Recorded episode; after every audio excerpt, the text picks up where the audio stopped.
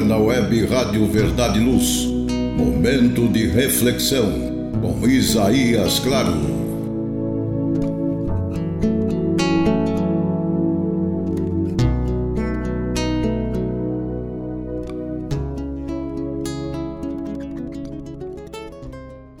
Almas queridas, muita paz Agradeço a vocês a oportunidade abençoada destas reflexões. Tema Cristo em nós. E inicio observando que em torno de nosso Senhor Jesus Cristo constatamos sem esforço este paradoxico, esta contradição. Ele é o homem mais comentado da história. E, no entanto, é ainda o grande desconhecido. Ele é tão importante que, tendo nascido na história, fez-se maior que ela, dividindo-a em dois grandes períodos, em antes e depois dele. Não poucos estudiosos, teólogos, filósofos, líderes religiosos estabelecem grande confusão em torno de sua figura. Alguns consideram-no um mito, uma lenda. Outros consideram-no como sendo Deus feito homem. E Jesus certamente não é uma lenda, não é um mito, é um ser real na história da humanidade. E também não é Deus, como se pode observar dos quatro evangelhos, lendo-se com isenção de ânimo os evangelhos de Mateus, Marcos, Lucas e João, vê-se que a todo o tempo o próprio Senhor Jesus refere-se a Deus como sendo um outro ser. Reporta-se a Deus como seu Pai, como nosso Pai.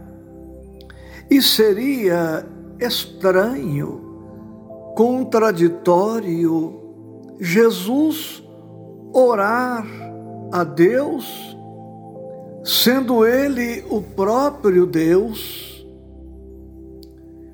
seria contraditório Jesus dizer que faz a vontade do Pai que o enviou, fosse ele o próprio Deus.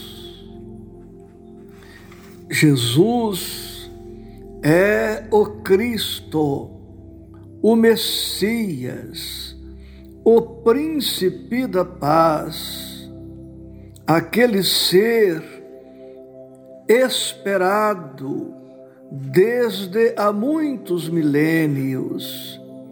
Ele é o organizador planetário, o administrador planetário, o Senhor das nossas vidas, modelo e guia, como nolo apresenta a doutrina espírita, consoante a questão 625 de O Livro dos Espíritos.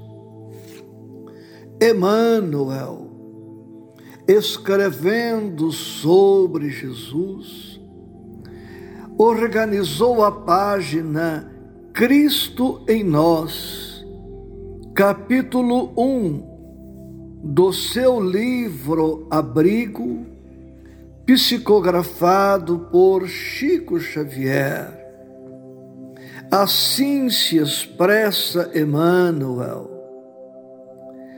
Civilizações numerosas passaram sobre a terra, deixando na retaguarda com algumas résteas de luz, túmulos imponentes e ruínas fumegantes, civilizações em que nossos próprios espíritos, usando formas inumeráveis, muitas vezes desceram a precipícios da violência e da morte, do cântico selvagem do homem primitivo, à sabedoria dos faraós e do Egito multimilenário a nós outros,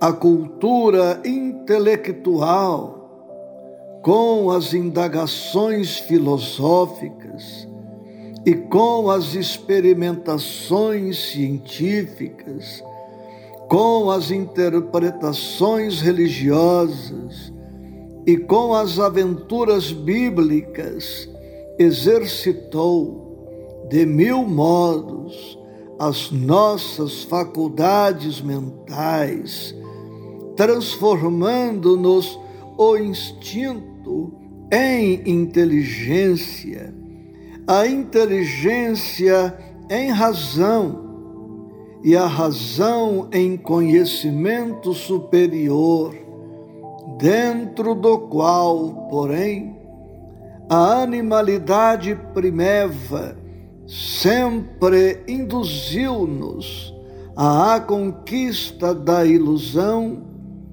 e da posse efêmera. Cristo, porém, é a lei divina que nos reclama a níveis mais altos. É a soma das qualidades edificantes com que nos compete escalar os cimos da evolução a que nos destinamos.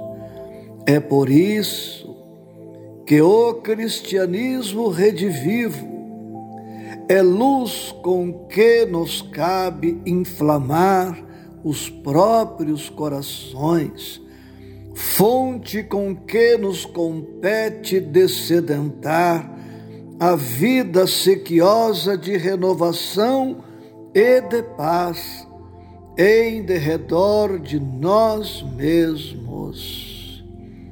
Entronizemos o Senhor no templo da própria alma, para que o serviço da boa nova, começando por nós mesmos, se nos irradie das atitudes e pensamentos, palavras e ações criando áreas vivas de compreensão e de trabalho edificante, nas quais possamos plasmar o abençoado caminho para a nova era.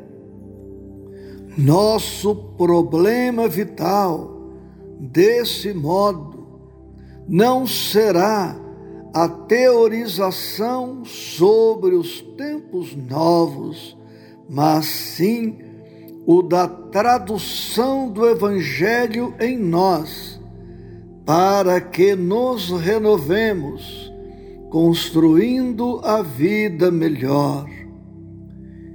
Quando instalarmos o Divino Inspirador em nossa própria vida, materializando-lhe os ensinamentos à frente uns dos outros, o reino de Deus brilhará em nós, gerando felicidade e enaltecendo a vida. Profunda gratidão com votos de muita paz.